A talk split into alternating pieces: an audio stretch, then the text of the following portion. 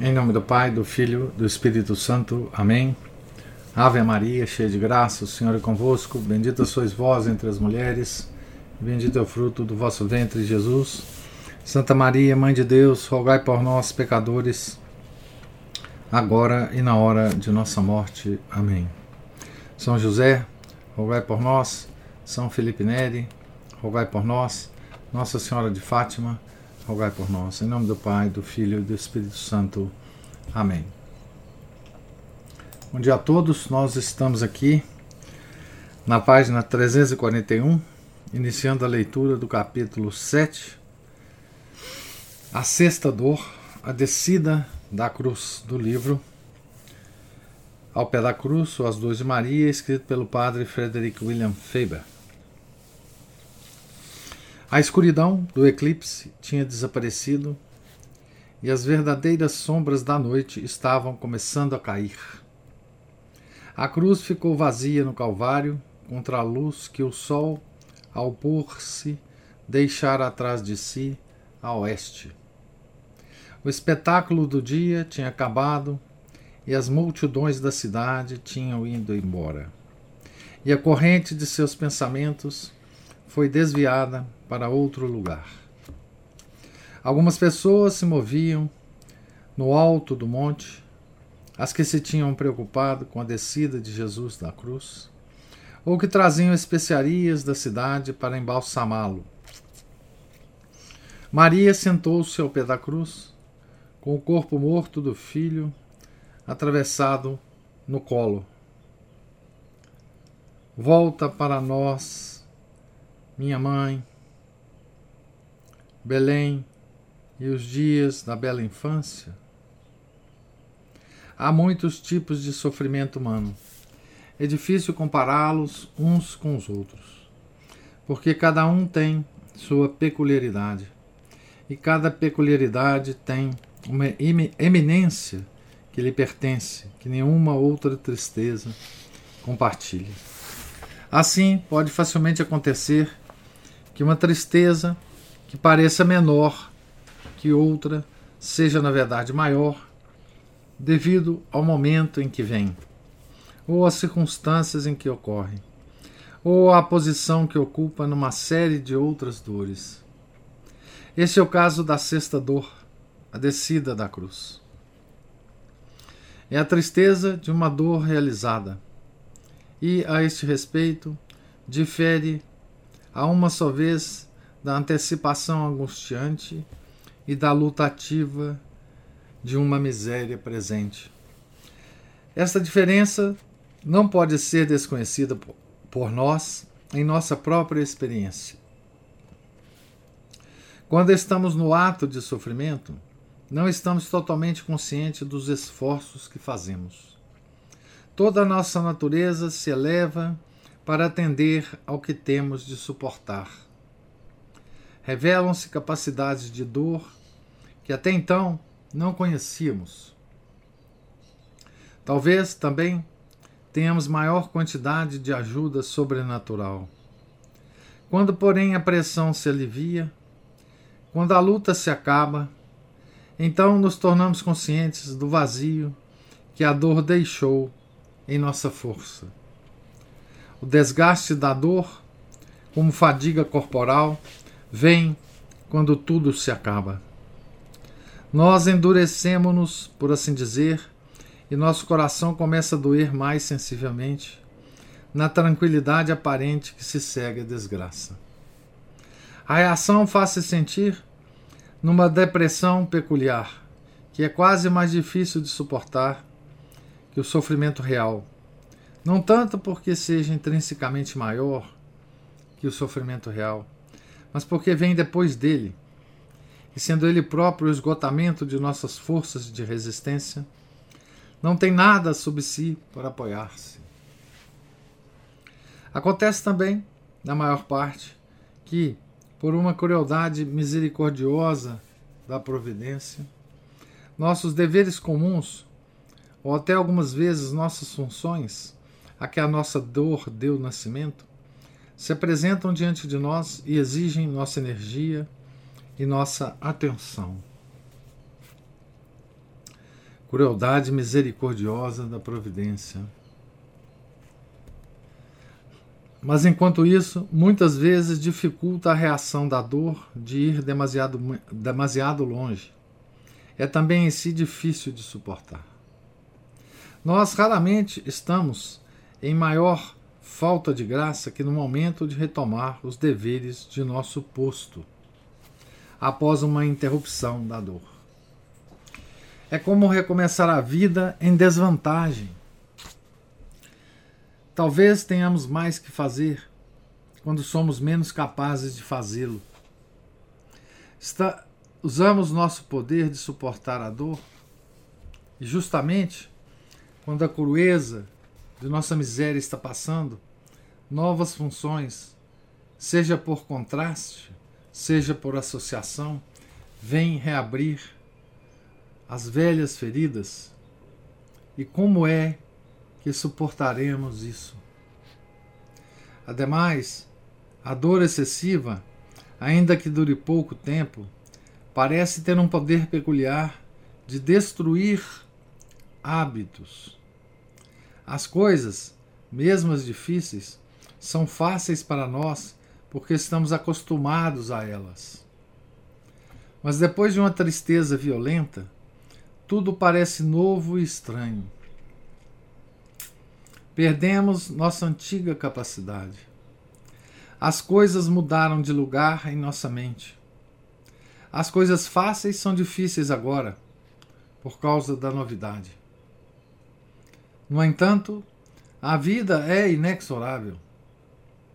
Ela deve continuar, e sob as velhas leis, como uma máquina implacável que não pode sentir e, portanto, não pode fazer concessões.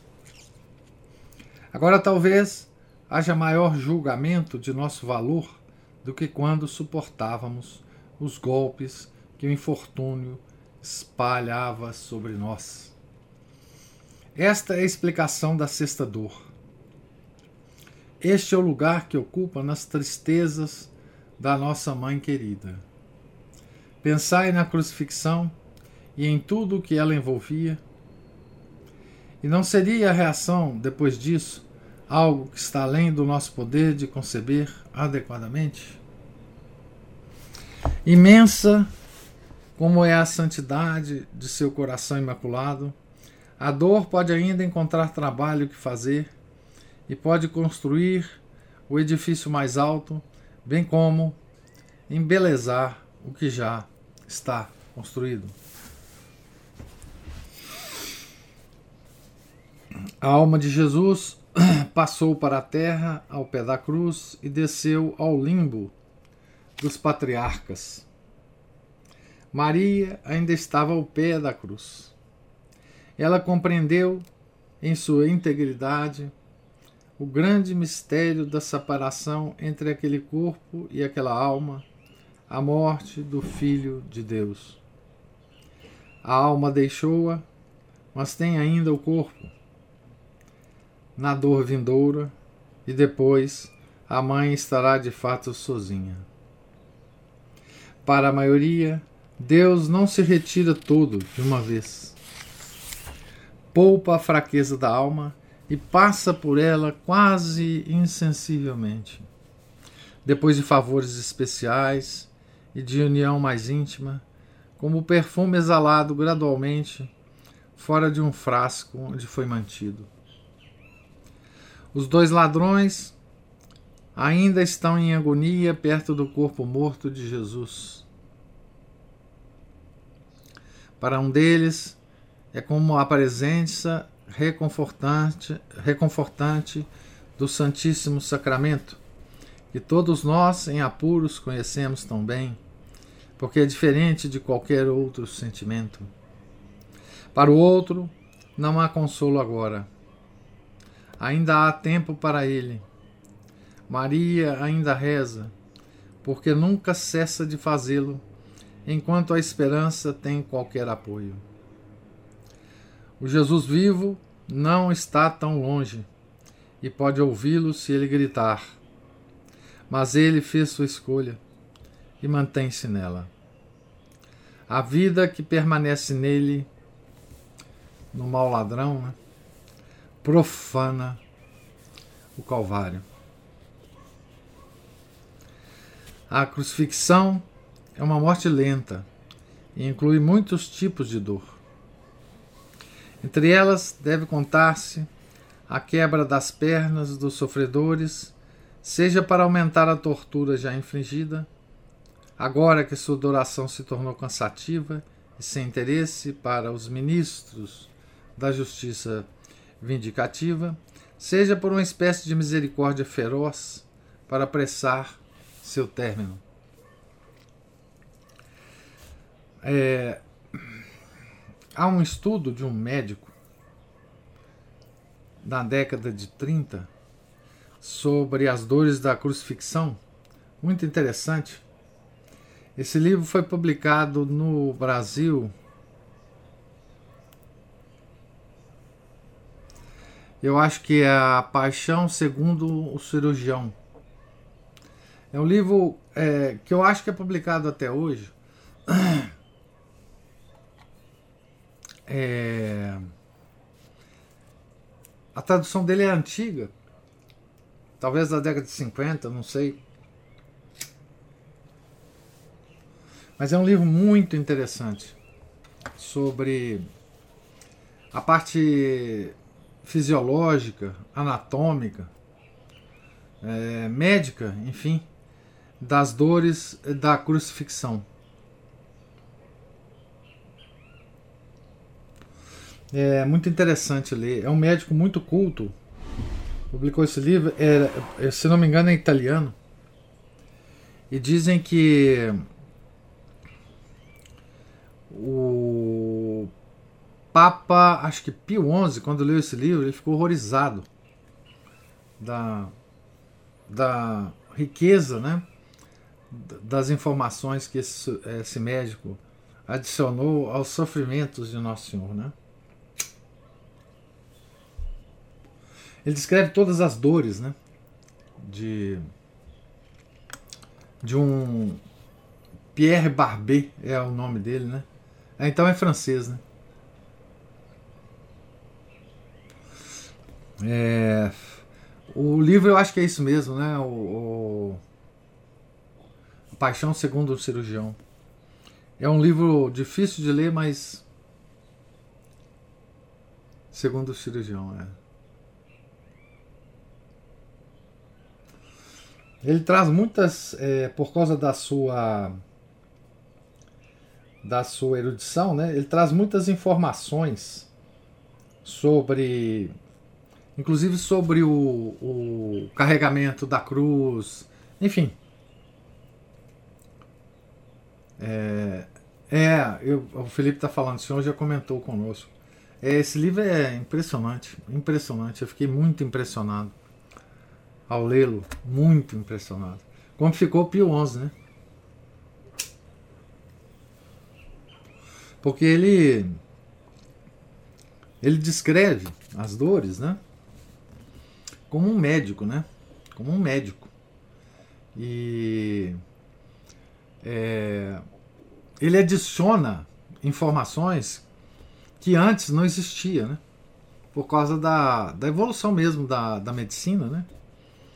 É, nem os padres da patrística, ninguém sabia, né? Da, dessa, quer dizer, as pessoas que assistiam às, às crucifixões elas viam né, o, na, na, no rosto dos crucificados, enfim, elas podiam avaliar né, o horror das dores. Mas o médico traz informações mesmo científicas, né, palpáveis para nós. Né? Então, essa coisa da morte lenta, enfim, essas coisas todas. Né? Como é que ele que o crucificado morre, né? Quer dizer, ele morre por, por asfixia, né? Enfim, é... Então, continuando aqui, né? Os carrascos, portanto. Por... Ah, por que, que eles quebram as pernas, né? Porque as pernas é a, é a forma do crucificado aliviar, enquanto pode, a asfixia, né? Quando ele força a perna para baixo e sobe o corpo, ele consegue respirar, né? Quando você quebra as pernas, aí não tem mais jeito. Né?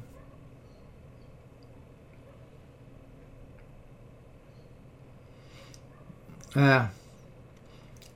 É, exatamente. Quer dizer, Nosso Senhor, ele. Ele decidiu a hora de acabar com o tormento na cruz, né? Quando ele entregou a alma a Deus, ele decidiu a hora que ele ia, né? Morrer, não é como os outros, né? E, e dele não foi, não, as pernas não foram quebradas, né? Ah. Os carrascos, portanto, aproximam-se do cimo do Calvário para consumar a punição dos três a quem haviam crucificado, armados de um forte martelo e de pesada barra de ferro, a fim de, com tal peso, fraturar rapidamente os membros quando atingidos. Era um som terrível para Maria ouvi-lo, o sombrio som da carne e do osso, e os gritos agonizantes dos sofredores miseráveis. Um deles, ademais, já filho de sua segunda maternidade, o primogênito de suas orações, o primogênito das orações de Maria é São Dimas, né? Mas as palavras não poderão relatar a angústia com que ela os viu aproximar-se do corpo de Jesus. A terra não tinha nada nem de longe tão sagrado. Morto como estava, juntou-se à divindade portanto, tinha direito a todas as honras do culto divino. Um toque brusco era um sacrilégio terrível, mas para esmagar os membros, para quebrar os ossos, é, era uma profanação demasiado horrível, até mesmo para o pensamento. Até para o mesmo pensamento. O pensamento era uma dor intensa para a sua religião. Mas também não estava implicado seu amor? É verdade, a vida já se fora, mas a figura sem vida foi menos objeto de seu amor que quando a bela vida a preenchia? Deixemos responder ao coração dos que lamentam seus mortos. O amor nunca se derrama, com mais suave tristeza, sobre os olhos brilhantes e com vida do que sobre aqueles que estão fechados para a morte, na morte. Para o olho do amor, o rosto pálido tornou-se duplamente belo as graças dos anos idos passaram sobre ele. A intensidade de sua quietude sem sentido tem encanto próprio. Os lábios comprimidos falam com uma eloquência muda que lhes pertence. O corpo frio tem de satisfazer dois reclamos de amor: o seu próprio e o da alma e isso, e isso o satisfaz muito bem. Vamos chamar-lhe Ele, porque para o amor é a pessoa, a, pessoa, a própria que amamos. Assim choraram sobre os filhos muitas mães, de cujas carícias a dignidade da masculinidade adulta os separara durante anos mas agora os velhos tempos voltaram e as familiaridades da infância, com mais do que seu passivo abandono, voltaram, e talvez também o antigo olhar infantil, e a dor alimenta-se docemente da beleza de mármore de seus mortos. Quem não sabe disso? Mas se nós, enlutados comuns, cuja dor é tão rapidamente distraída, podemos sentir tudo isso com tanta intensidade, qual não deve ter sido o amor inefável de Maria pelo corpo de seu filho? Seu filho, que era Deus também. Ela não falou, sua voz não rompeu o silêncio não se misturou com os gemidos dos ladrões que morriam, mas o silêncio de sua oração era alto no céu. Os homens perversos viram que Jesus estava morto e desistiram de seu propósito. Essas abre aspas, essas coisas aconteceram para que se cumprisse a escritura.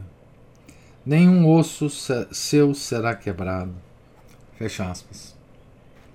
Mas havia também outra profecia que observar. Abre aspas, eles hão de olhar para aquele que trespassaram. Fecha aspas. A oração de Maria fará que se cumpra a primeira, mas não que nenhuma tristeza poupe o coração de mãe. Ela deve cumprir a palavra de Deus, mas não deve poupar-se o sacrilégio. Verdadeiramente, esta segunda profecia deve ser uma das espadas de Simeão.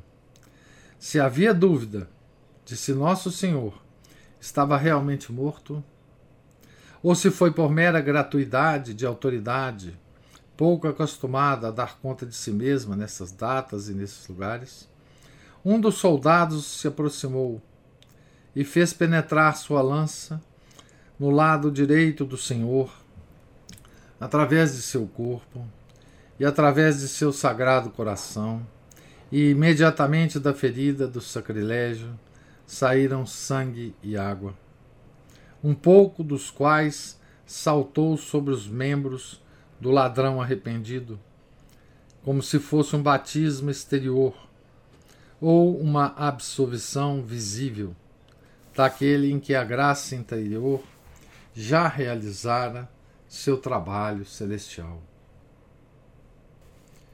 Seria demasiadamente longo dizer de quanto patético amor esta ferida no coração de Nosso Senhor foi figura e símbolo. Foi a contemplação doce de inúmeros santos. A lança abriu um lar, um refúgio, um eremitério naquele coração ferido em que as almas de todas as épocas, e, e especialmente destes últimos dias, puseram todos os seus sofrimentos e provações, se renovaram no cansaço de seu exílio e se esconderam da contenda das línguas e de um mundo mau.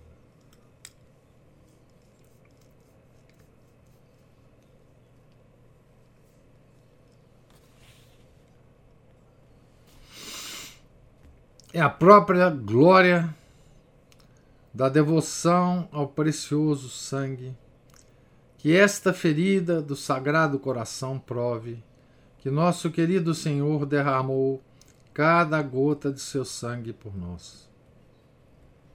Para nós, portanto, por estas e por outras muitas razões, a perfuração de seu coração é uma de nossas maiores consolações espirituais. Mas temos de considerá-la aqui como uma das primeiras dores de Maria.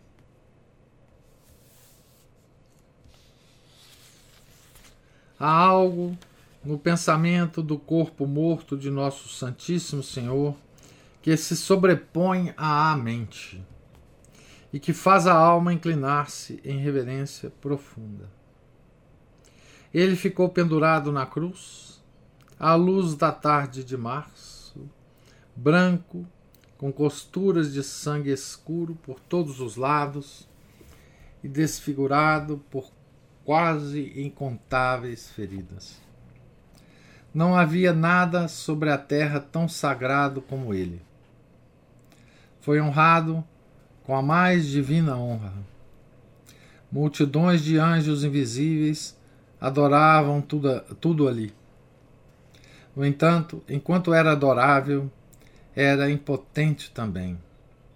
Era como se o Santíssimo Sacramento tivesse sido deixado no alto de uma montanha onde havia uma passagem para os homens.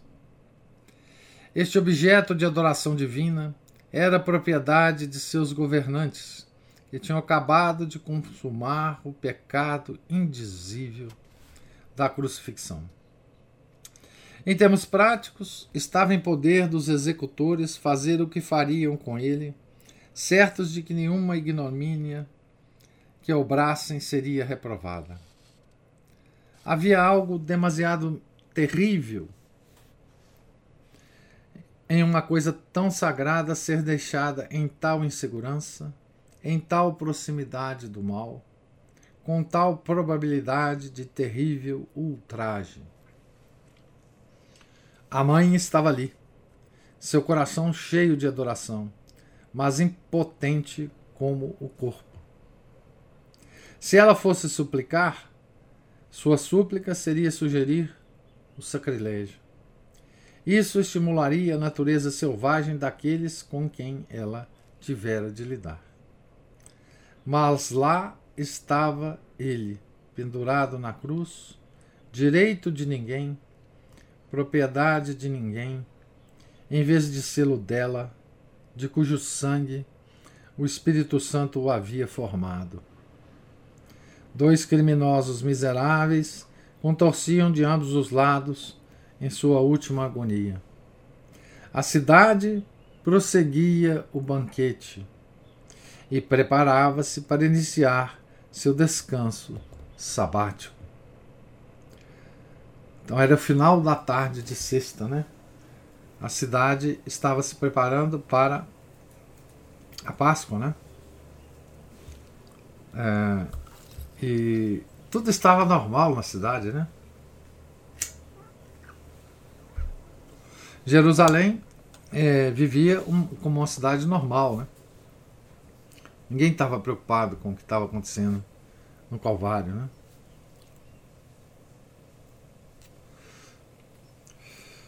A cidade prosseguia o banquete e preparava-se para iniciar seu descanso sabático. Como agora, né? Toda vez que há uma missa, há o sacrifício incruento de Nosso Senhor. Né? Mas a cidade não se preocupa com isso, né? Ela está vivendo a sua vida, né? A vida do paganismo, né? A vida das almas que vão se perder eternamente, né? O corpo da vítima já tinha começado o seu sábado. Sua dor tinha cessado e descansava. Os carrascos retornam. Os soldados romanos sobem e descem o monte. As relíquias da execução devem remover-se antes de o sábado começar. Aquele corpo não pertence a Acros. Pertence a um trono celestial inimaginável, à direita do Pai Eterno. Salvo a mãe em silêncio, ninguém que está ali o sabe. E ela está silenciosa porque não tem o direito de falar e porque sua fala faria mal. Oh, com que frequência no mundo Deus nos assusta por esse aparente abandono de si mesmo, de si mesmo e de tudo o que ele tem de mais querido. E é como se a própria força de nosso amor fizesse tão fraca nossa fé. Tememos mais timoratamente por aquilo que amamos com mais ternura.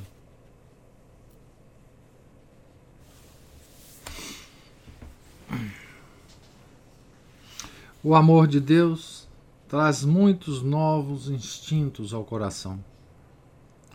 Celestiais e nobres que são, não toleram nenhuma semelhança com o que os homens chamariam os mais finos e os mais heróicos desenvolvimentos, desenvolvimentos dos, de caráter. É necessário discernimento espiritual para sua correta apreciação. São tão contrários aos desenvolvimentos da Terra que hão de esperar encontrar na Terra apenas desconfiança, mal-entendido, desgosto. não é fácil defendê-los de um ponto de vista controverso, porque nossa controvérsia é obrigada a começar esmolando a pergunta, ou então seria incapaz de, se, de sequer declarar-se. Os axiomas do mundo passam atualmente no mundo. Os axiomas do Evangelho não. Por isso, o mundo tem sua própria maneira. Fala-nos baixo, tenta-nos diante de tribunais onde nossa condenação está garantida de antemão. Apela para princípios que são fundamentais para a maioria dos homens, mas são heresias para nós. Daí que seu público participe com ele e contra nós. Somos estrangeiros e devemos pagar a pena de sê-lo. Se somos mal interpretados, não temos direito de contar com nenhuma outra coisa, estando, como estamos, fora de nosso próprio país. Somos feitos para ser ridicularizados. Havemos de ser entendidos no paraíso. Ai desses cristãos relaxados, a quem o mundo pode entender e tolerará, por ver que tem uma mente conciliadora.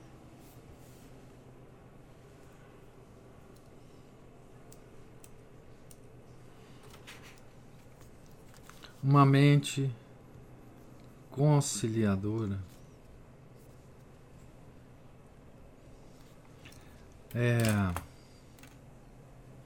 eu vou parar por aqui a leitura, na página 348. E, e só comentar o seguinte, né?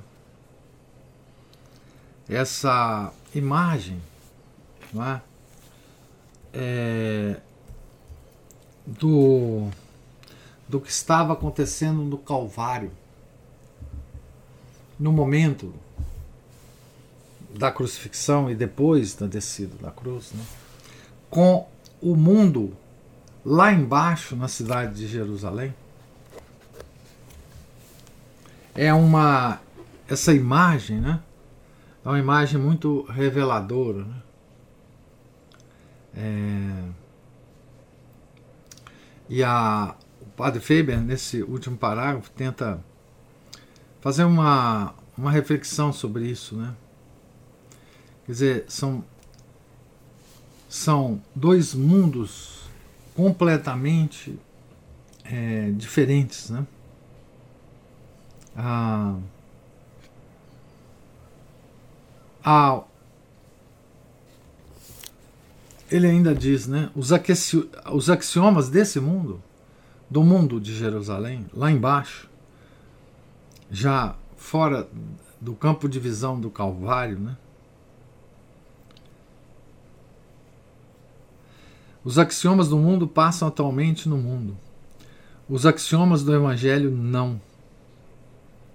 Por isso o mundo tem sua própria maneira. Então essa é a maneira do mundo, né? É... E como o Calvário é repetido em todas as nossas missas, né? É... Nós podemos imaginar muito bem esse Calvário e essa Jerusalém, né? é, este Calvário nas missas, né? e este Jerusalém nas ruas da cidade. As pessoas que passam de frente das igrejas,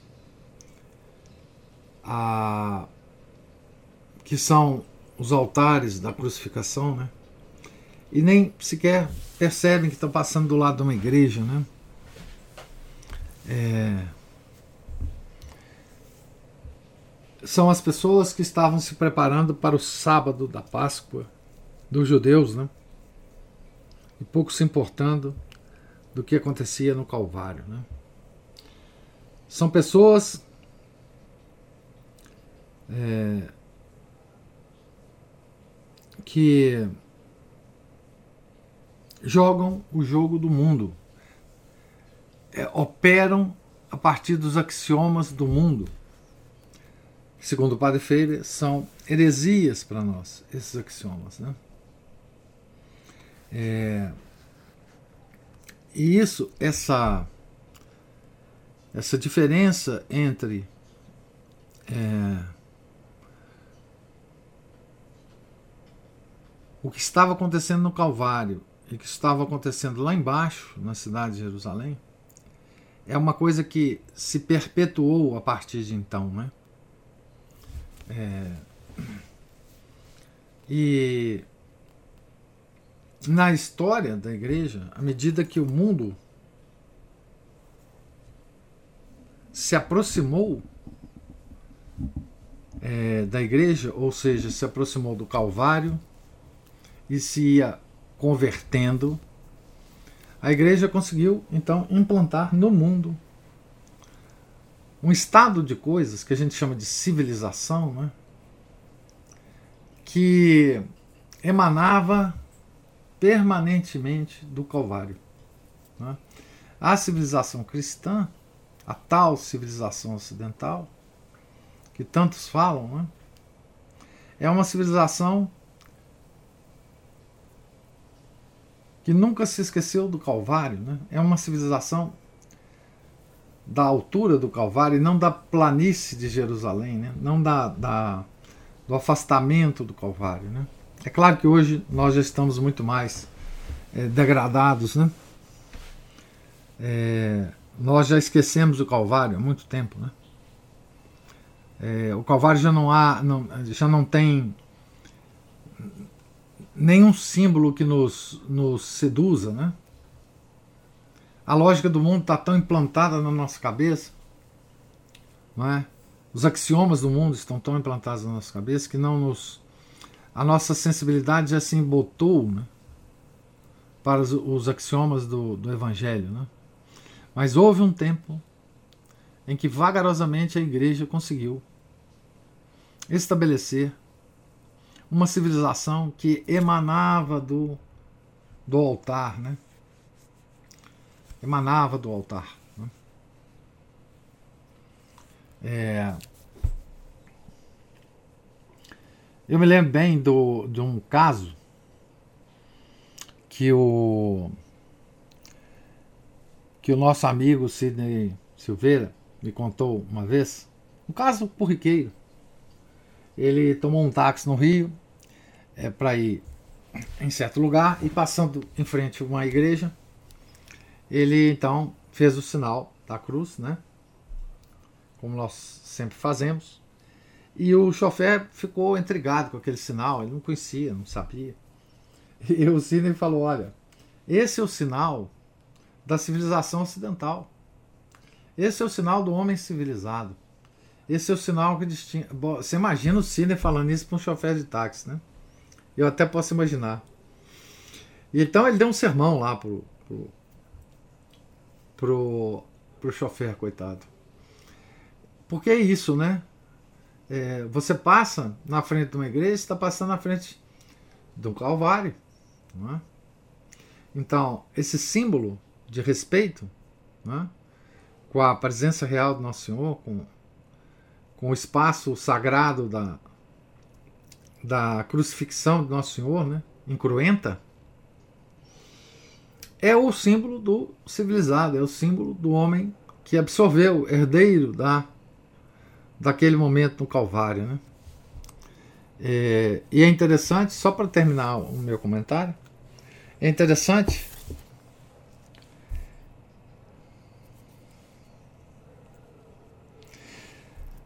a última frase que eu li, né? Ai desses cristãos relaxados a quem o mundo pode entender e tolerará por ver que tem uma mente conciliadora. Então, aqui ele dá o tom do cristão verdadeiro. Né? O cristão verdadeiro é um, uma pedra de tropeço para o mundo. Né? Ele sempre é um, um ser intolerável pelo mundo. Então, ai desses cristãos, ai desses cristãos, relaxados, a quem o mundo pode entender e tolerará, por ver que tem uma mente conciliadora. Então, é, queria agora ouvir os comentários, as observações de vocês, se elas existirem.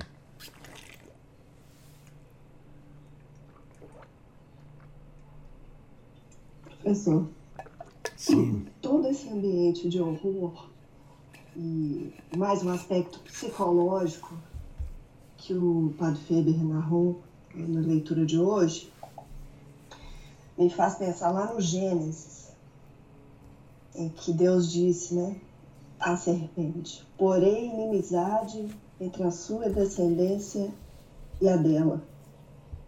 Então, é, porque a gente toda vez que a gente vê uma criança, né? A gente olha para uma criança, acha ela fofinha, engraçadinha. E aí, quando você vê um adulto completamente é, afastado né, de, de Deus, de, de toda a moralidade proposta e ensinada pela igreja, você pensa que, já, que ela já foi uma criança, né? Você pensa que aquele adulto ali, malvadão, já foi uma criança. Né? E é, muitas vezes é, a, gente, a gente com essa ideia de que o ambiente é que faz, né? Todo mundo nasce bom, que... O ambiente é, que degrada as pessoas. Né? Isso. Jean-Jacques Rousseau. Pois é. E aí a gente não pensa que Deus já tinha dito que haveria uma descendência da serpente. Sim. A gente nunca pensa nessa descendência da serpente. É. A gente com essa coisa, né, dessa última frase que o senhor, senhor leu aqui, o senhor releu, né, é, de, um, de cristãos que conciliam tudo e que a gente tem que tolerar tudo para ser um bom cristão, é, um, é ser um intolerante de tudo, esquece que é impossível tolerar o que é o mal, né? A gente fica achando que tudo, tudo é bom, né? Que todo mundo é bom.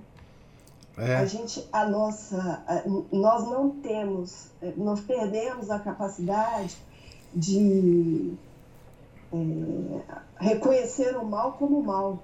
É, em qualquer lugar que ele esteja, né? Pois é. Aí, e pior ainda, né? Qualquer lugar onde ele esteja. Lugares sofisticados, bonitos. Isso. Sofisticados, bonitos, iluminados com luzes coloridas. É. Uhum. Com toda a ou sofisticação, com, né?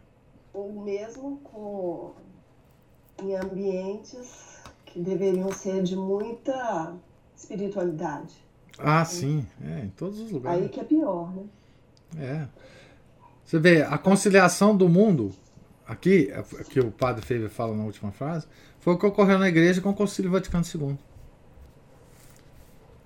Essa é a grande, a grande monstruosidade do concílio.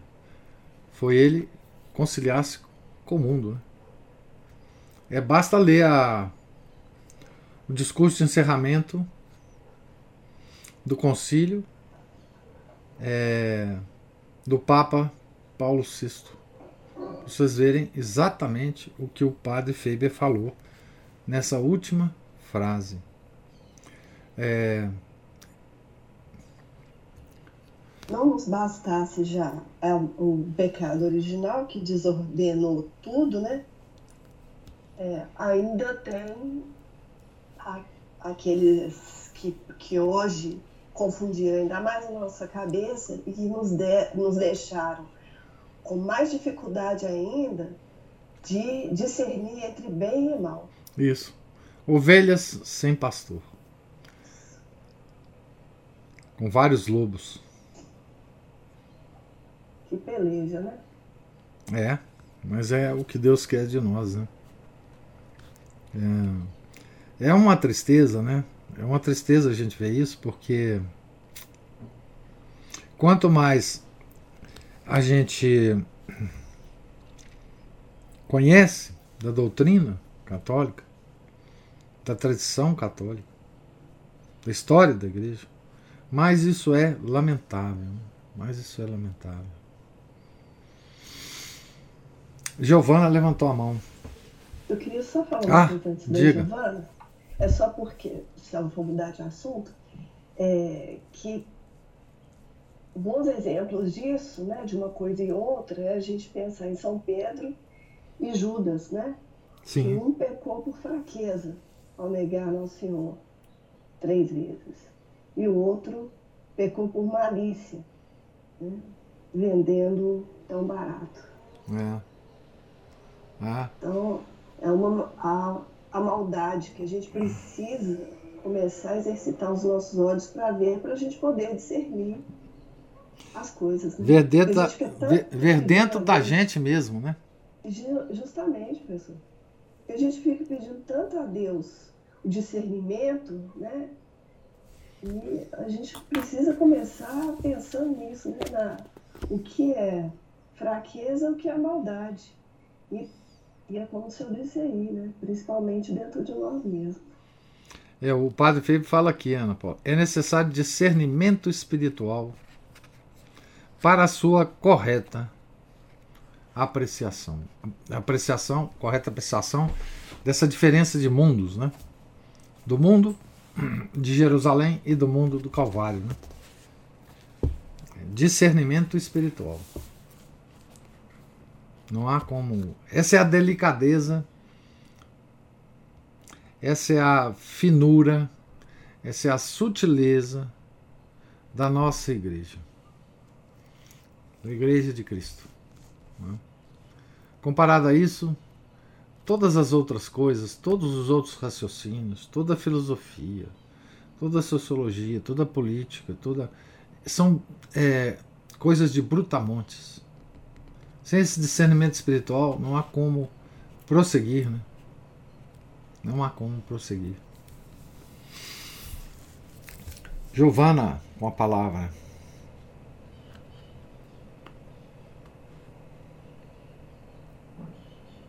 Salve, Maria. Salve. Não, é, era só complementar na parte de tolerância, me vem à cabeça logo a.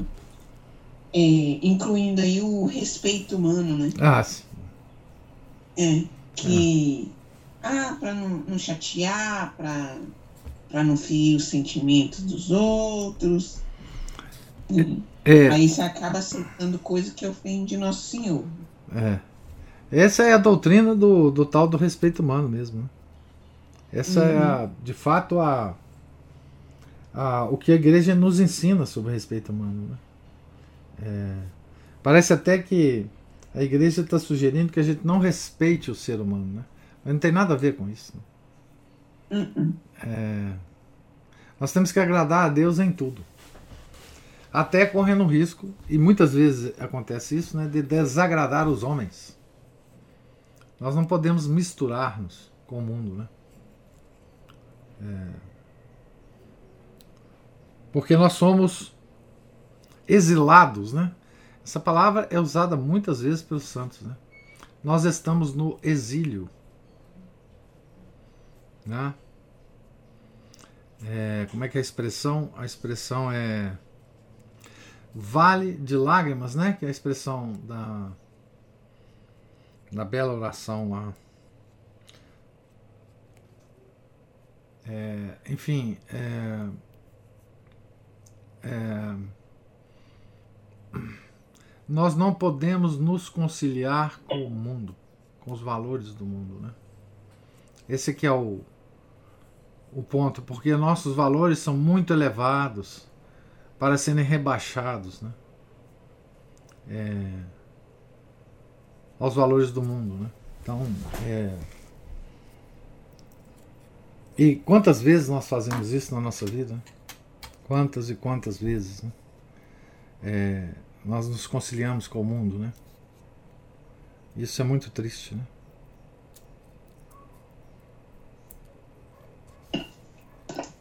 tá moda e a palavra resiliência, né, professor?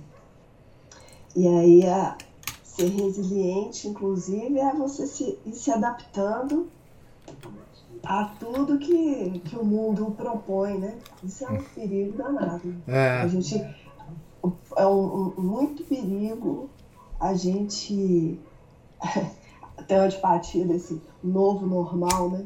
Então as pessoas vão se adaptando ao mal, elas vão se acostumando a isso, né? E vão ficando indiferentes a isso. É. Né? É.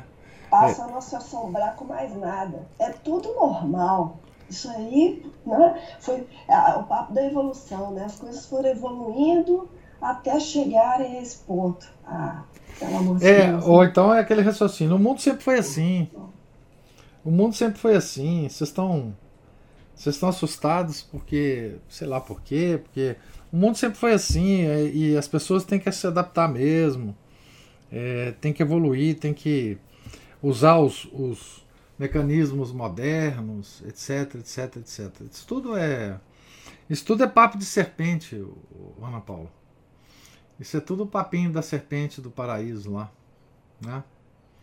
É, é, essa tal de resiliência. Eles comparam até com organismos biológicos, né? Que para sobreviver tem que se adaptar, né? Tem até essa comparação sofisticada, né? É, é, mas, assim. Nós não somos assim, né? Nós temos que nos adaptar às leis de Deus. E desadaptarmos é, é, das leis do mundo. Né? Para nós não há. É, não há opção. Né? Não há. Não há uma terceira via. Né? Enfim. É, e isso torna a nossa vida, é, a vida do cristão, ao longo das épocas, das eras cristãs, né? ela foi variando é, conforme a, a, a, a, civilização foi se adaptando ou desadaptando dos valores cristãos. Né? Então, é, ela, ela, nunca foi fácil a vida do, do, do cristão, né? Católico. Mas a, havia houve épocas, né, em que por, por, por, por toda a sociedade estar coberta com aquela com aqueles conceitos cristãos, era mais fácil você é, você viver uma vida é, segundo os princípios cristãos. Né? Agora, quando o mundo foi se desarranjando né, a partir é, da, da Renascença, um pouco antes da Renascença, obviamente, o mundo foi se desarranjando, né? Muito vagarosamente, obviamente. Né? Por exemplo, é muito, foi muito mais fácil por os cristãos na Renascença do que foi no século XVIII, do que foi na Revolução Francesa e daí para frente. Né?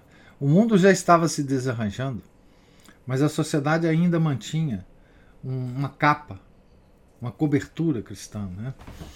Então, é, já havia já havia escândalos, né?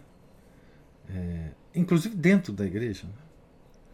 Mas as coisas chegaram a um ponto hoje, né? em que é, até, até a, nós estamos, católicos tradicionais, né, sendo espionados pelos, pelas agências de segurança nacional. Né? Nós estamos agora passando, é, para, no caso dessas agências, né, ao, ao status de extremistas. Né? nós estamos sendo espionados, estamos sendo catalogados pelos agentes de segurança dos países. Eu sei do, dos Estados Unidos, não sei em outros países, mas eu imagino que essa coisa vai se espalhar, né? Então, hoje nós estamos sendo encarados como uma ameaça à, à sociedade. E, na verdade, do ponto de vista geral, nós somos mesmo ameaça a essa sociedade. Né? Porque os nossos valores ameaçam profundamente os valores sobre os quais é, estão, é, está baseado essa sociedade. Né? Então, agora, é, as, como as coisas estão muito mais sofisticadas, né? É, nós é, passamos a, a, ter um status de um status policial por simplesmente praticarmos a nossa religião, né? E as coisas estão é, evoluindo muito rapidamente é, nos Estados Unidos. Eu não tenho informação de outros países, não tenho informação do Brasil é, nesse aspecto, né? Porque nos países comunistas e muçulmanos, nós já somos mortos aos borbotões, né? Sem, sem, sem órgão de segurança nem nada. É simplesmente nós somos mortos, né? Os cristãos.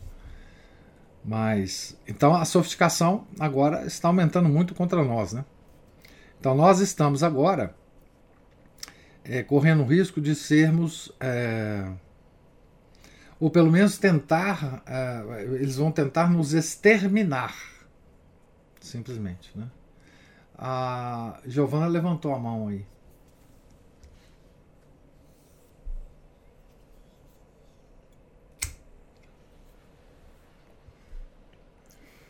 O meu celular também, lerdo. Um, o senhor falando do, das espionagens, né? eu lembrei que nesse do Pascal, e no finalzinho, quando tem aquelas. Quando nós fazemos as orações é, pelo pontífice, pelos governantes. Sexta-feira, a oração aos, dos fiéis. Ah. Isso. E tem a parte que chega nos judeus, né? É, mas aquela oração já foi modificada, né? Aquela que foi lida na missa foi. É, é já está modificada. E é. eu lembrei que não, não era para ajoelhar. Não é para ajoelhar, exatamente. Nessa oração, não, não se ajoelha. Com aquele levate. É, não. Eu lembrei Cristina. Eu lembrei Cristina. Que ela estava do meu lado. E depois veio esse negócio de espionagem e tal. Eu falei assim: não, eu e Cristina, se for isso mesmo, nós estamos marcadinhas. Porque provavelmente eu, ela, o professor Anguete não. Por que que, por, mas interessante é por que não ajoelhar. É por causa do, do, dos carrascos do Nosso Senhor que se ajoelharam perante uhum. ele na coração de espinhos de forma uhum. desrespeitosa, né? Sim. Então ali é a hora que a gente mantém o respeito ao Nosso Senhor, não se ajoelha, né? Quando a gente reza, uhum. a oração antiga era os, os, é os pérfidos judeus, né? Os obstinados, é. os obstinados é. judeus.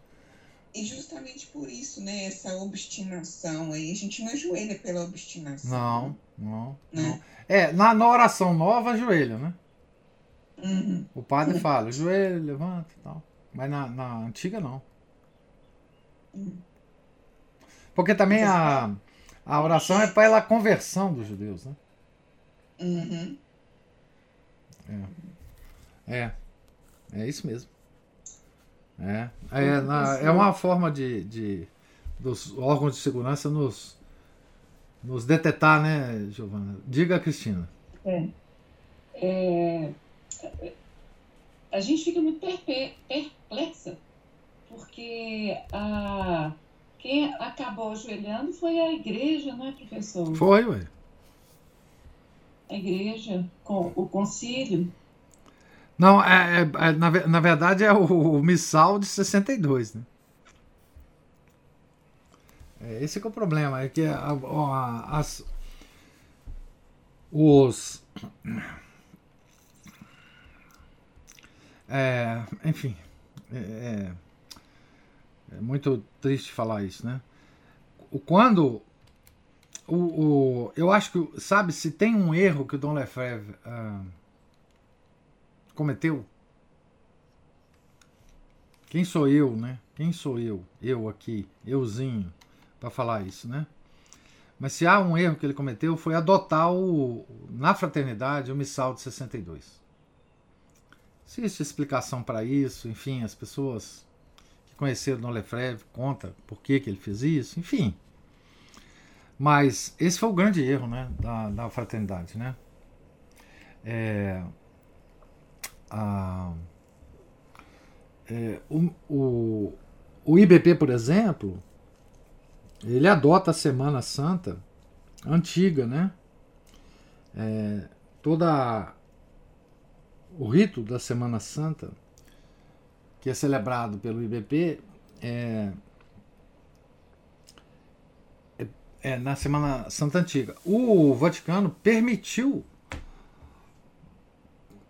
na Semana Santa a adoção do missal anterior. Há uma, um documento da igreja permitindo os grupos tradicionais celebrarem a Semana Santa pelo rito anterior, né? É... Mas enfim, rito anterior a Pio XII, inclusive, né? Mas enfim, esse é o rito que nós celebramos, né? A administração apostólica é... celebra por esse rito, a fraternidade também. Né? Eu não sei os outros é, grupos, é, como é que eles celebram a Semana Santa. É, por exemplo, eu não sei aqui no Brasil a resistência, como é que ela celebra a Semana Santa. É, não tem informação sobre isso, mas. Mas enfim, é, essa é a história, né? não adianta. Enfim. É, é, é, bom a gente saber a história, né? enfim, e entender né, as coisas, mas é, É igual Chicó, né? Eu só sei que é assim. É muito importante, professor, conhecer essa história, porque ela já está sendo apagada, né? É. A gente percebe hoje movimentos assim é, aguerridos dentro da igreja, mas já em travando batalha é, no, numa situação sedimentada uhum. em relação a, ao modernismo, como se o modernismo não fosse mais um problema, não fosse uma heresia é, devidamente codificada, né? Porção pela igreja.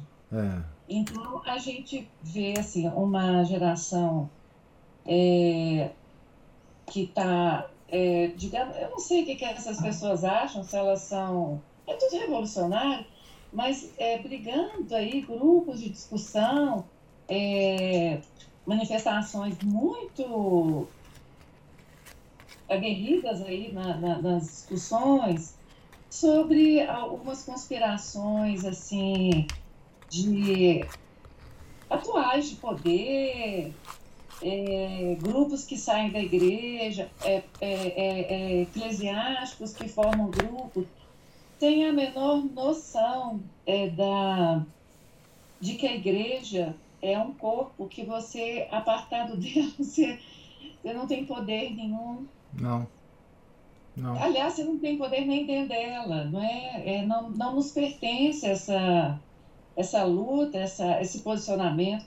Ontem, é, tem um rapazinho que é, meu amigo de Facebook, eu acho até engraçado falar amigo de Facebook, né? Essa coisa é engraçada. É. Mas ali é um, é um local que, apesar de eu não me manifestar mais, eu gosto de observar muito as coisas como estão, estão sendo discutidas ali por causa do perfil da, que, das pessoas que ainda restam ali. Elas têm uma característica específica. Pelo menos aí ao longo dos 10 anos, eu, a gente sempre vê. E esse rapaz que parece ser muito inteligentinho, acho que é tradutor, não perde a chance de falar mal da, da, da, da tradição, é, mas como ele, ele tem um bom domínio da língua, ele chega a ser virulento sem querer ser, mas já sendo. E ontem foi sobre Dom Marcelo Lefebvre que ele falou. E eu já tinha, eu, eu, eu, eu cansei de conversar com esse rapaz.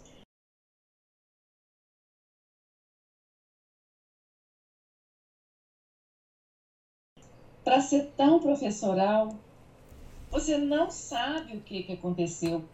E é uma coisa interessante que, como ele domina a língua, ele não acredita no problema da semântica, da hermenêutica do concílio, que é fulcral, não é? é. Então, o professor, é, é, as novas gerações, elas já estão totalmente dominadas pela semântica do concílio, esse mundo moderno, porque o senhor pensa bem, nos primórdios do cristianismo, o mal, eu acho que ele era até geograficamente apartado numa pequena cidade, o mal, vamos dizer assim, os antros, né? Antros de perdição.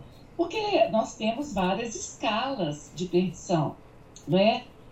nas nossas disposições internas, nas nossas relações é, cotidianas, você pode ser um comerciante mau, um usurário, mas você tem também aquela escala social, né?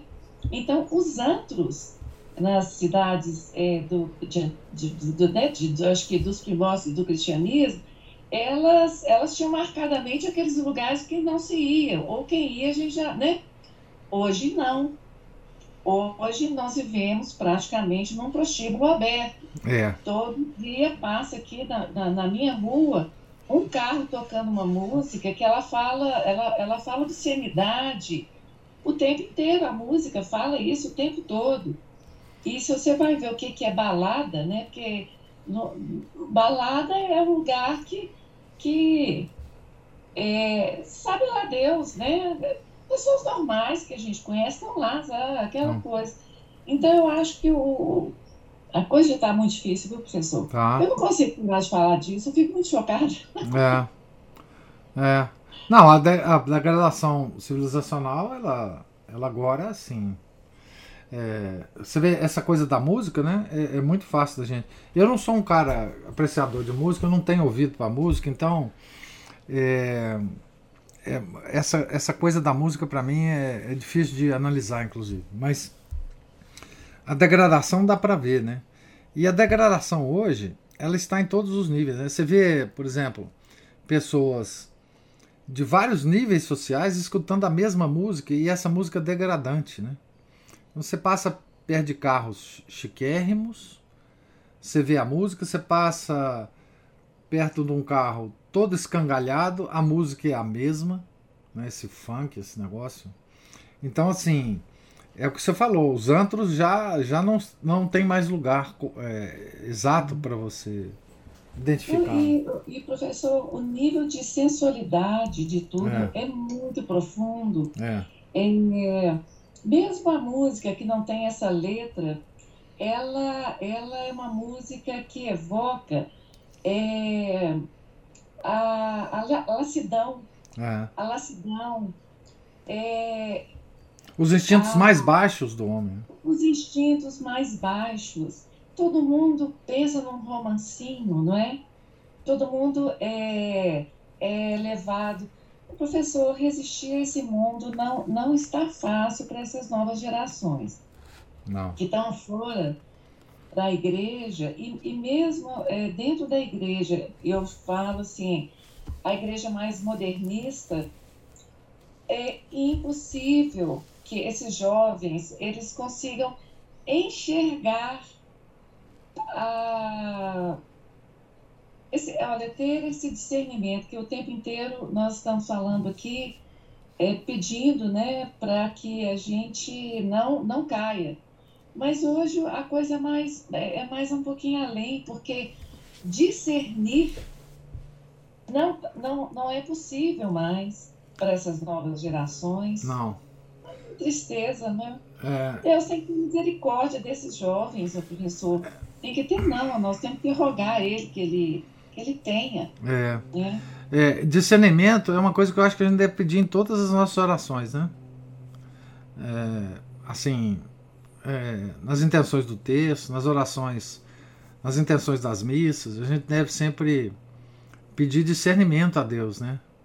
Porque é uma o discernimento nosso é uma obra que o Espírito Santo faz em nós.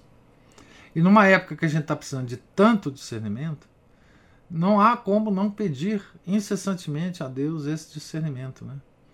Discernimento para a gente, primeiro, proteger a nossa alma, depois, proteger a alma dos nossos próximos, dos nossos entes queridos. Né? E depois, muito depois, se for possível, proteger as outras pessoas. Né? É, é, discernimento, é, como perseverança final, eu acho que tem que estar em todas as nossas intenções das nossas orações. Né? É, o Felipe está falando assim, mas o pessoal acha tudo normal. No máximo metem pau no funk. Mas as outras músicas acham lindas. Axé e por aí vai. É, é isso mesmo. É o que a Cristina falou, Felipe. Há uma degradação geral na, na, na música, né? na arte como um todo. E, e, e ninguém observa, né? Ninguém observa isso, infelizmente, né? E nós ficamos aí, o Cristina, os jovens, esses jovens que você fala, né? Ah, mesmo os jovens que frequentam, é, alguns que frequentam a missa antiga, eles são, eles podem encaixar naquela categoria que o Márcio é, criou, né? São os tomistas de escadaria da igreja e os, os, os escolásticos de padaria. É, eles é,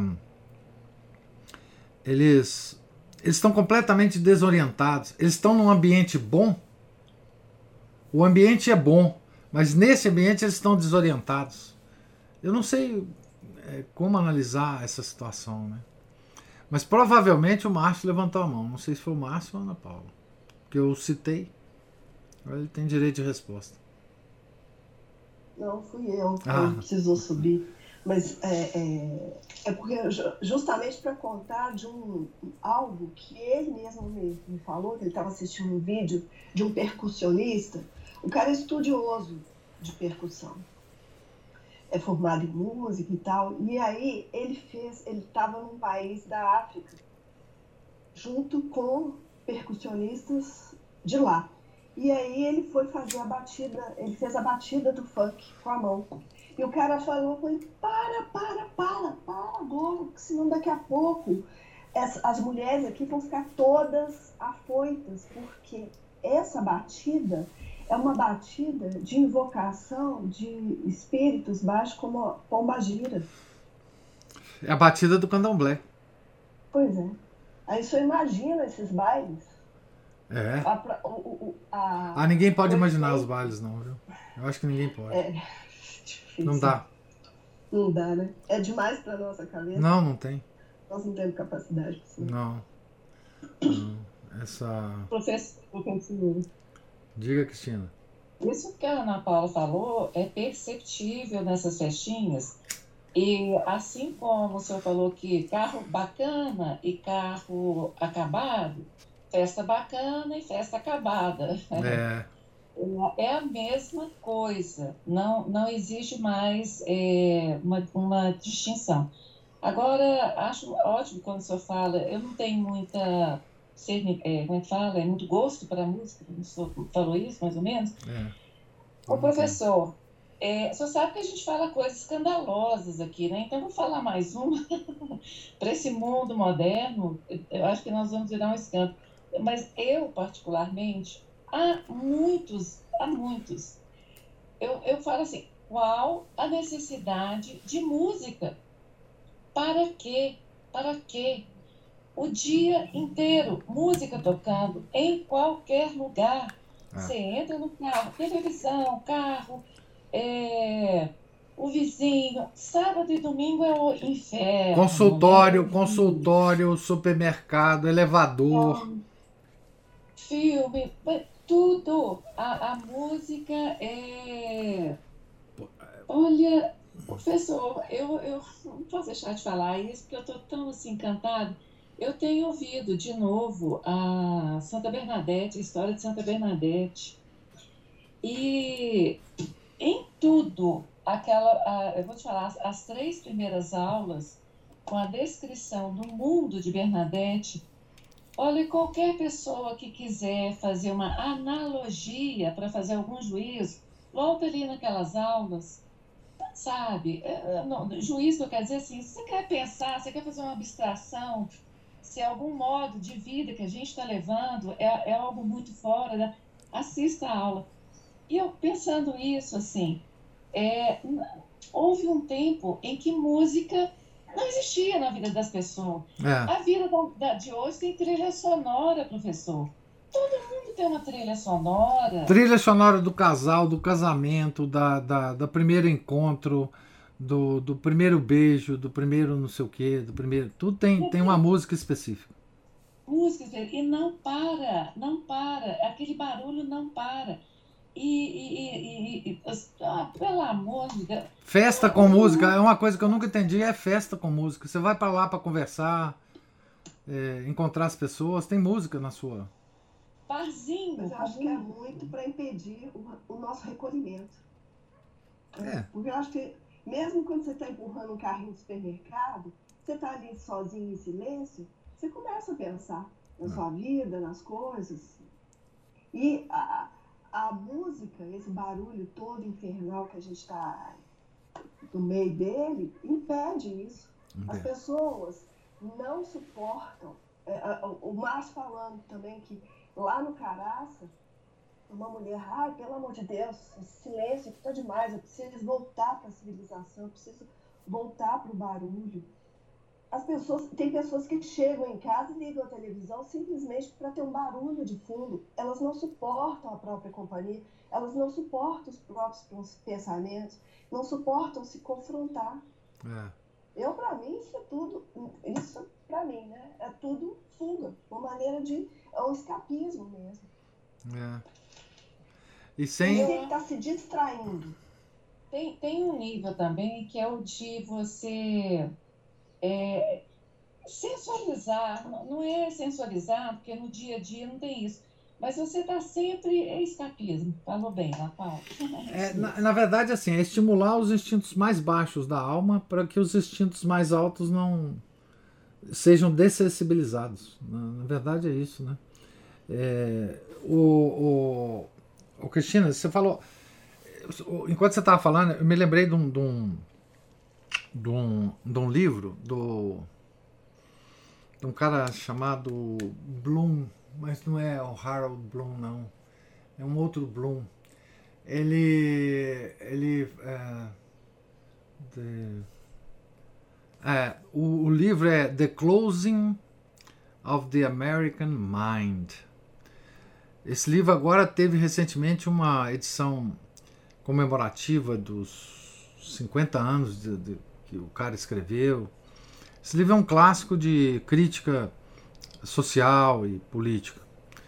E esse livro é o, o, a, o, fechamento da mente americana, né? Close, the Closing of the American Mind. Eu não sei se ele tem tradução. Eu li há, há muito tempo esse livro e esse o autor desse livro é um é um é um, um professor universitário da área de filosofia e ele escreve o livro como uma crônica da degradação social dos Estados Unidos é, a partir da década de 70.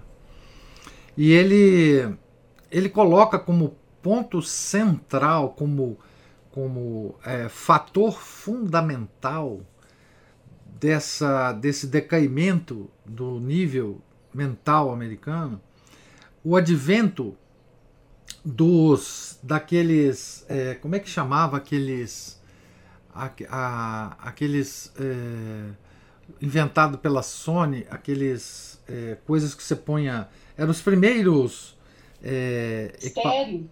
não é não que, você, que, que era que era tipo um celular que você põe o Walkman. fone Walkman Walkman ele falou assim esse advento ele fez o seguinte ele colocou a música na, na no ouvido de todo mundo em detrimento de qualquer relação é, social. Então as pessoas iam para o trabalho, sentavam na mesa para fazer o trabalho, colocavam o fone de ouvido. Hoje, hoje é, todo mundo faz isso, né? Mas na, na época, ele descrevendo isso era uma coisa nova. Eu passei por isso, é, porque aqui no Brasil, quando eu saí daqui, não era tão comum isso. Quando eu saí daqui para o doutorado, é, eu, eu, quando eu cheguei no Canadá, é, nas salas de estudo da universidade, na biblioteca, na, na, na cantina da, da universidade, todo mundo tinha um Walkman com um negocinho no ouvido. Ninguém conversava mais com ninguém. Isso na década de 90. É, que não existia nem internet, nem, nem nada disso. E, e quando eu li o livro, eu fiquei assim impressionado, porque aí ele lembra Platão, né? Ele lembra Platão, a questão dos poetas, que Platão dizia que tinha que matar todo mundo na, na república dele, não ia existir poeta, poeta no sentido da música também, né? Da poesia, da música. É, mas é, é curioso porque ele identifica o ponto central a partir do qual é, há uma degradação social profunda nos Estados Unidos e mental com o advento do Walkman da, da Sony. É, o que dá mais ainda peso ao seu argumento, Cristina, da questão é, e da Ana Paula, né, da questão dessa, dessa coisa, desse barulho, né? Você vê que na expressão que a Ana Paula estava contando o caso, essa pessoa lá no Caraça, ela estava querendo voltar para a civilização, porque ela, ela identifica civilização com barulho. Né? Ela não identifica civilização com silêncio. Então, ela, essa pessoa está tão distante da civilização que ela acha que civilização é barulho. Né? Ela, por exemplo, para nós, civilização é a regra de São Bento. Ela que criou a civilização. Né? Para ela, é, é o barulho. É, essa, isso mostra o quão longe nós estamos é, da civilização já hoje, né? É uma é uma coisa impressionante. E, e se eu pensa bem, o caraça é, e civilização, contraste, né?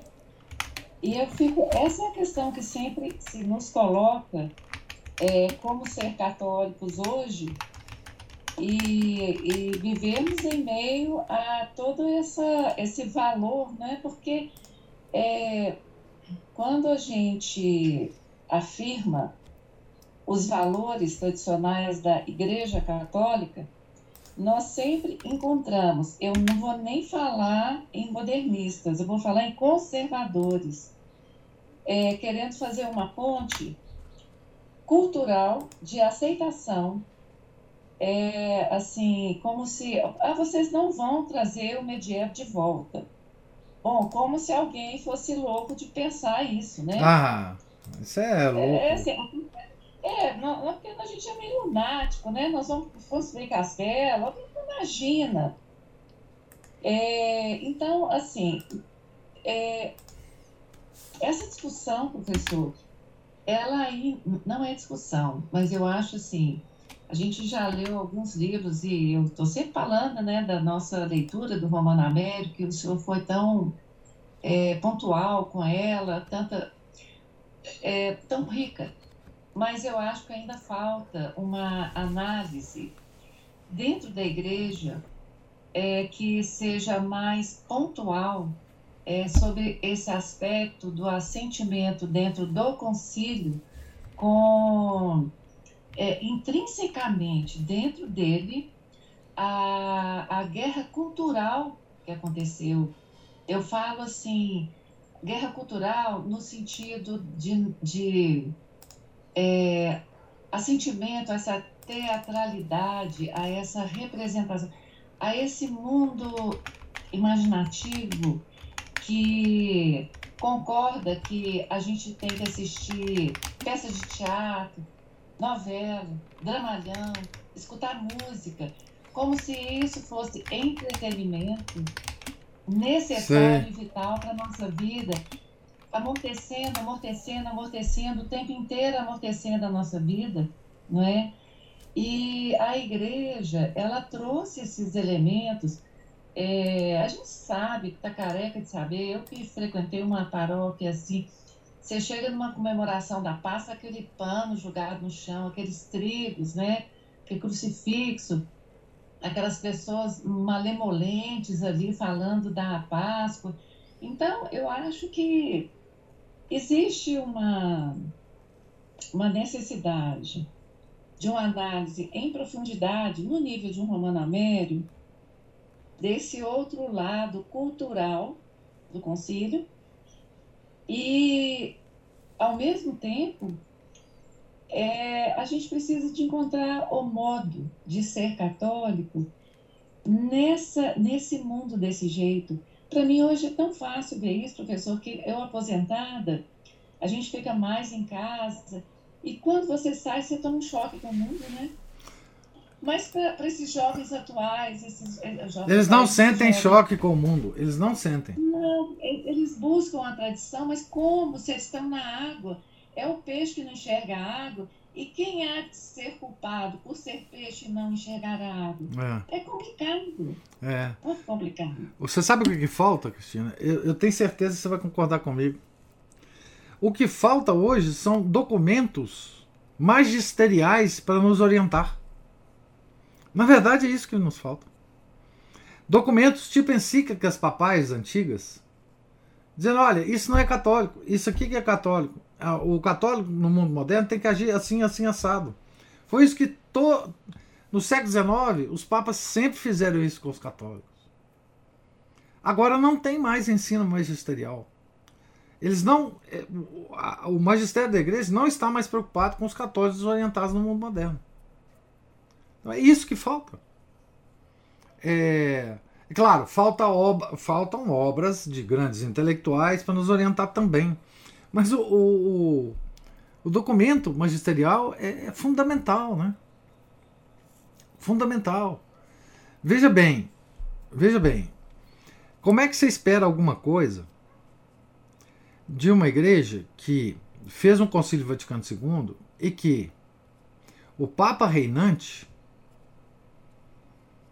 ao final do concílio Vaticano II, 7 de dezembro de 65, fala o seguinte no discurso de encerramento. Preste bem atenção no que, que o Papa, Paulo VI fala. O humanismo laico e profano apareceu finalmente em toda a sua terrível estatura e, por assim dizer, desafiou o concílio para a luta. A religião que é o culto de Deus que quis ser homem, e a religião, porque o é, que é o culto do homem que quer ser Deus, encontraram-se. O que aconteceu? Combate, luta, anátema? Tudo isso poderia ter se dado, mas de fato não se deu. Aquela antiga história do bom samaritano foi exemplo e norma segundo os quais se orientou o nosso concílio. Com efeito, um imenso amor para com os homens penetrou totalmente o concílio. A descoberta e a consideração renovada das necessidades humanas, que são tanto mais molestas quanto mais se levanta o filho desta terra, absorveram toda a atenção do concílio. Vós, humanistas do nosso tempo, que negais as verdades transcendentes, dai ao concílio ao menos este louvor e reconhecei que este nosso, humani que este nosso humanismo Reconhecei este nosso humanismo novo. Também nós, e nós mais do que ninguém, somos cultores do homem. Então, depois que você vê um negócio desse, Cristina, sinceramente, é, não há de se esperar nada magisterial a respeito do. É, nós estamos completamente perdidos. Somos ovelhas em meio aos lobos aos lobos sem pastores. Né? Ana Paula levantou a mão.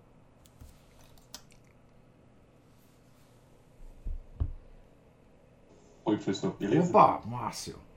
Joia. É... Essa, essa, essa luta, o humanismo aí chamou o pessoal, o concílio para briga e ainda ganhou a luta com golpes baixos, o juiz roubando ainda por cima, né? É, e, o, é e os vencidos, os vencidos saíram soltando foguete. Pois é. Isso, pior ainda, né? Os vencidos foram confraternizar com os vencedores, né?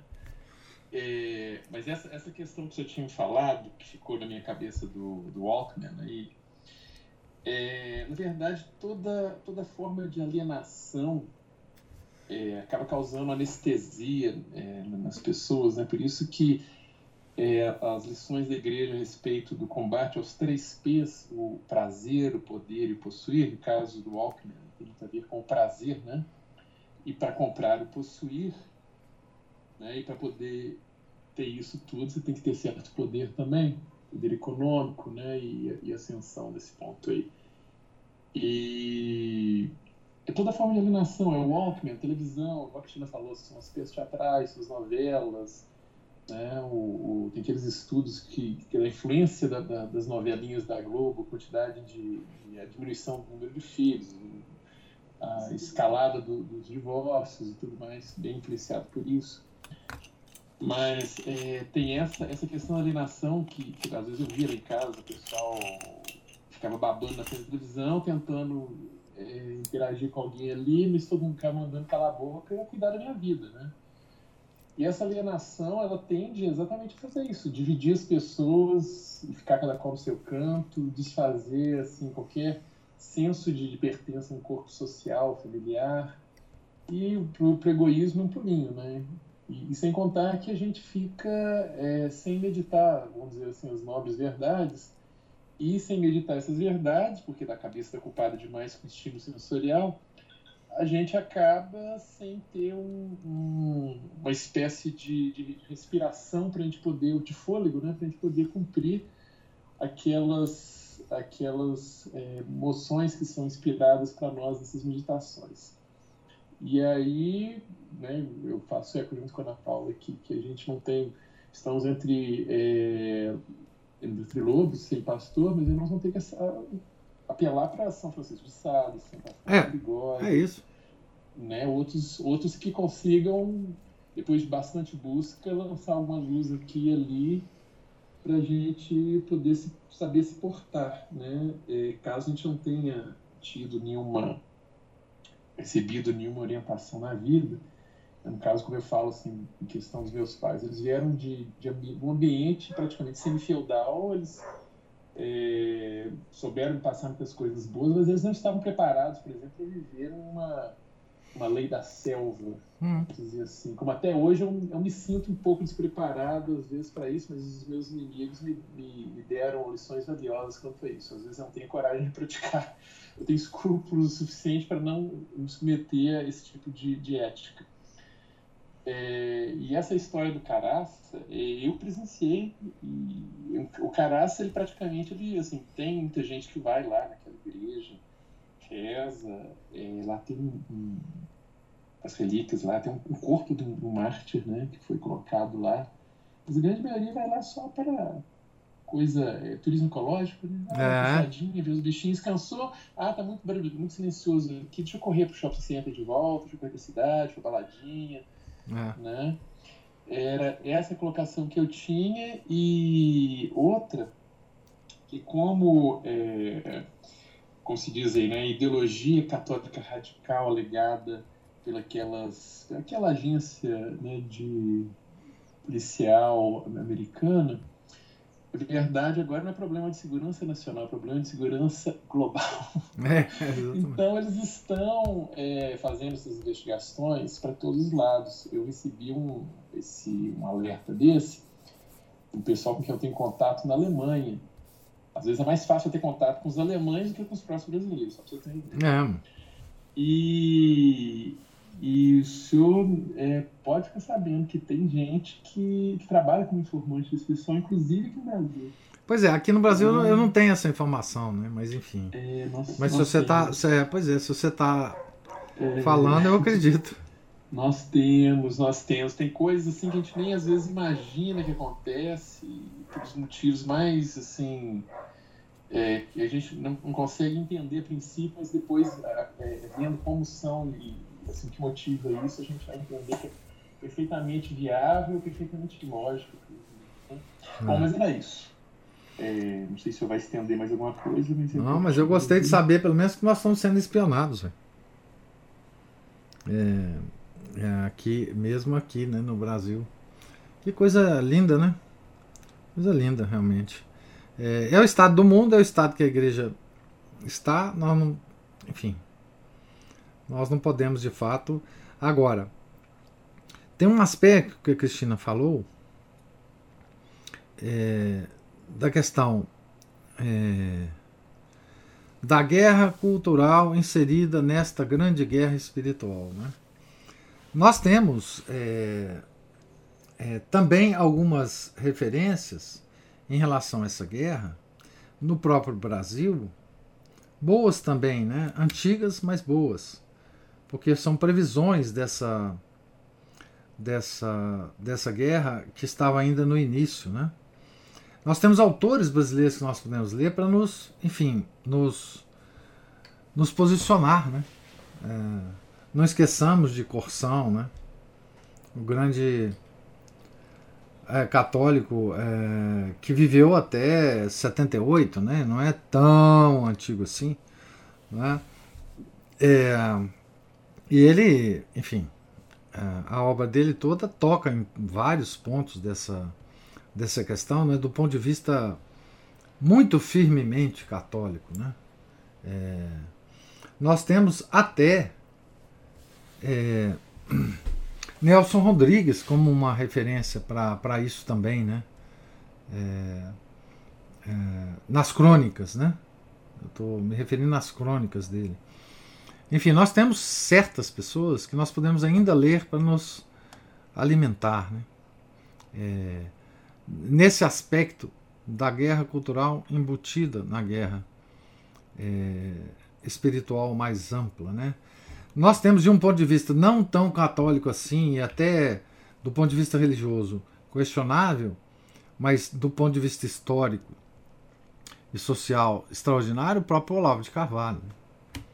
É, que, cuja obra previu várias coisas que aconteceram, né? É, e uma obra de análise política e cultural é, é, que também tem muitas, muitas coisas boas para a gente aprender, né? Ah, eu acho que a diferença do Olavo para o Corsão, não quero comparar a magnitude da obra nem nada, é que o ponto de vista da onde parte Corsão é o ponto de vista tomista católico. E não é esse o ponto de vista do da onde parte o Olavo. Mas, fora isso, eu acho que as obras podem também ser é, lidas e, e, e, tiradas algumas coisas boas. Né? Esse é do ponto de vista é, digamos assim, de orientação para nós, né? Mas quem dera, né, que nós tivéssemos papas que escrevessem encíclicas, né, como enfim, Mortalidade do Leão XIII, Rerum Novarum do Leão XIII, Quadragésimo Ano do Pio XI, enfim, é, é, encíclicas que, que tinham um, um, um ensinamento muito prático sobre a posição dos católicos naquele momento da história. Né? Isso nós não temos mais, infelizmente. Né? Não, Professor. Sim. Como o senhor foi assim, acho que não sei, realmente o Gustavo Corsão, ele consegue nos artigos é, do, dos jornais tocar em cada uma desses, ele, ele toca com previsão, previsão, é. né? Agora, outro dia, eu coloquei uma publicação do professor Olavo de Carvalho e o Leonardo Namorato agradeceu. Eu estava prestes a escrever exatamente o que o senhor acabou de dizer no seguinte sentido. Se tinha alguém com capacidade literária e conhecimento filosófico para escrever pequenas encíclicas, né, é, nesse sentido. Essa pessoa era o professor Olavo de Carvalho. É uma pena muito grande que ele não tenha se dedicado a isso, até por porque ele tinha uma outra uma divisão também, é, né? Ele tinha. Ele tinha o aspecto do, do pensador que eu acho que o impediu de, de se. Ele não, ele, ele, ele se declarava, é, ele falava, né? Eu não sou teólogo, eu, eu não, é, eu não falo de teologia, mas olha, foi um desperdício, foi uma pena que ele não se dedicou a isso, porque ele tinha as armas da, é, literárias e de estilo né? É. Porque é, ele tinha um estilo literário que enfrentaria o estilo literário do Concílio Vaticano II. Enfrentaria. Quando, caso ele se posicionasse É. a esse respeito, É. não é? É, você vê que na naquele próprio texto, que é belíssimo literariamente, né? É. Ele, ele trai uma, uma origem, no mínimo, é, eu não diria não católica, mas de. de enfim, ah, ele fala do amor a Deus, etc, etc. Mas ele fala numa perspectiva muito, muito geral. É, um católico teria escrito aquele texto de outra forma. É, tem, É. tem tem isso sim. É, É, ele, ele, tá. ele fala um pouco, depois nos parágrafos seguintes, depois que ele fala do amor a Deus, etc. Ele fala de valores com que que você vai sacrificar sua vida, mas que valores são esses? É, É, é um pouco como me observou uma amiga depois de você publicar aquele texto. É um pouco no estilo de, de Viktor Frankl. Aqueles parágrafos posteriores, sabe? Eu até não comentei Sim. nada, né? eu não comentei nada sobre aquele texto, porque literariamente é maravilhoso, né? Mas é, é do ponto de vista do, do, do católico, não é um texto que, enfim, não, é, não, exatamente. não- É, isso é indiscutível, professor. é, enfim, É, ele, ele, é como se diz assim, tan- tan- tangi, tan- é, Tangencia. Quer dizer, por É, exemplo, tan- quer dizer o Calvário naquele texto? é. Quer dizer, Tem o amor é sacrifício, mas não, Ah. não amor, ele tangencia o caminho da solução, a é, verdade da vida, né? pois é, não é, o Calvário, o Calvário está sempre ausente, entendeu? Então, assim, é, ah, o estilo literário é incomparável, mas quando ele se coloca, é, ele se colocou várias vezes, né, como uma pessoa que fazia uma filosofia independente da teologia. A minha filosofia não está, enfim, é, dependente da teologia, né? Ele se coloca anti, é, numa posição antitomista, né? Porque para São Tomás de Aquino, a filosofia é a serva da teologia. Então, assim, é uma pena. É o que você falou. É uma pena. Porque, É, é uma pena porque é, eu falo que, assim, quando a gente pega uma linha de produção literária dele, que, que é né, o Jardim das Aflições, a teoria dos quatro discursos, né, que é, a, é que- aquela teoria dos quatro discursos mais Maquiavel, a gente vê que ele tem as armas, tem. ele tem as armas. É, é, as armas de compreensão de mundivisão, ele tem as armas de compreensão e, o, e, e assim, o cer eu, eu falo, é esse lado, não é o cerne do Vaticano II, mas o, o Vaticano II, ele, ele, ele tem esse lado que não foi enfrentado, é, que como que uma, é, documentos imprecisos inauguraram uma forma como que uma escrita imprecisa inaugurou a forma de assentimento ao mundo. é, Porque por trás disso, o que, que a gente tem? É, Feuerbach, Hegel, toda essa, essa linhagem é, esperta, é, é, essa, essa linhagem que a gente, a gente precisa falar, né, professor? Essa linhagem esotérica, esotérica. He- Hegel era de Hegel era é, agnóstico. é uma linhagem. que O senhor fala, né? Quando, quando a gente está falando da ciência, que é o campo do, do senhor, o senhor fala a ciência é bruxaria, mas essa filosofia também é. É, Essa filosofia ela é totalmente dominada por uma bruxaria, é, né? é, é isso mesmo. E, e essa, gente a- a- a- essa gente atacou a linguagem humana, a revolução cultural é isso, É. não é? É isso. É, é. É, mas infelizmente, é, enfim, o Olavo ele tinha uma perspectiva diferente, né? E ele não, enfim, cumpriu o papel que ele, devia- que ele achava que devia cumprir, mas é, os textos dele, aquele texto que você divulgou lá, é isso, né? belíssimo, mas cadê o Calvário ali, né? Que sacrifício nós temos que fazer? Em nome de que nós temos que fazer esse sacrifício? Né? Ele não ligou o sacrifício ao sacrifício da cruz. Então ele meteu o pau nos, nas pessoas que, te, que quer ter um carrinho novo, um, não sei o quê. Tudo bem, isso tá beleza. Mas por que, que nós não. Né? Qual é o sacrifício? Que, que, que valor que tem o nosso sacrifício, né? Enfim. Mas é. Eu não quis comentar nada lá porque, enfim, isso é assunto muito complexo e tratar isso de forma é, rápida é, é não, não, não é bom, né? Mas o texto é belíssimo. De fato é. Pois bem, pessoal, nós estamos aqui há muito tempo já, né?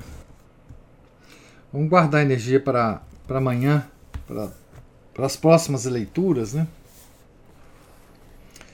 É, nós estamos aqui na página 348 e amanhã, se Deus quiser, retornaremos aqui a essa página para continuar a nossa leitura. Deus lhes pague muito, muito, muito pela presença, pela, pelos comentários, pela paciência. Né? É, vocês são muito generosos com, as, com essa leitura e comigo. Deus lhes pague muito, muito, muito. Tenham todos um santo dia. Fiquem com Deus. Em nome do Pai, do Filho do Espírito Santo. Amém. Ave Maria, cheia de graça, o Senhor é convosco. Bendita sois vós entre as mulheres, e bendito é o fruto do vosso ventre, Jesus. Santa Maria, Mãe de Deus, rogai por nós, pecadores, agora e na hora de nossa morte. Amém. São José, rogai por, rogai por nós. São Felipe Neri, rogai por nós. Nossa Senhora de Fátima, rogai por nós. Em nome do Pai, do Filho, do Espírito Santo. Amém.